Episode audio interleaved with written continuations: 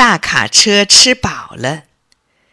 天刚亮，小金生就早早的起床了。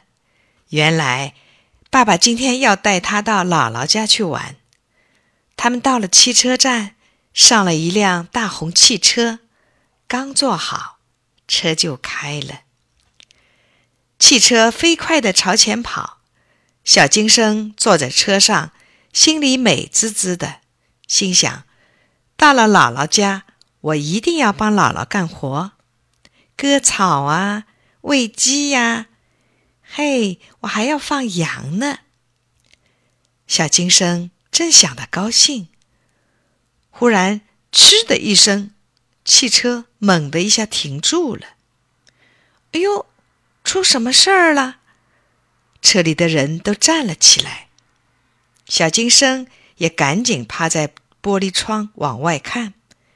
嘿，就在前面不远的地方，停着一辆大卡车，有一位叔叔一面摆手，一面往这边跑。这时候，大红汽车的司机叔叔也下了车，走过去和那位叔叔说起话来了。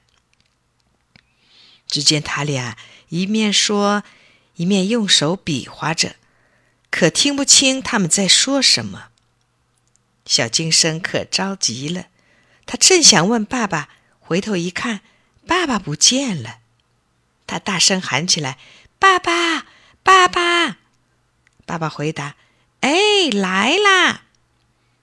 原来爸爸也跑到车门口去了。小金生问爸爸。他们干什么呀？爸爸说：“那辆大卡车跑不动了。”小金生问：“大卡车坏了吗？”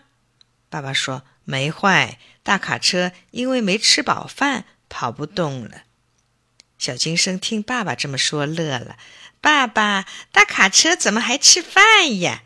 爸爸也笑了：“哦，那你干嘛要吃饭呀？”小金生说：“不吃饭。”肚子饿呀，爸爸说：“是啊，大卡车也得吃饭，要不就跑不动了。”小金生又问：“那大卡车吃什么呀？”爸爸说：“汽油。”小金生问：“汽油是哪儿来的呢？”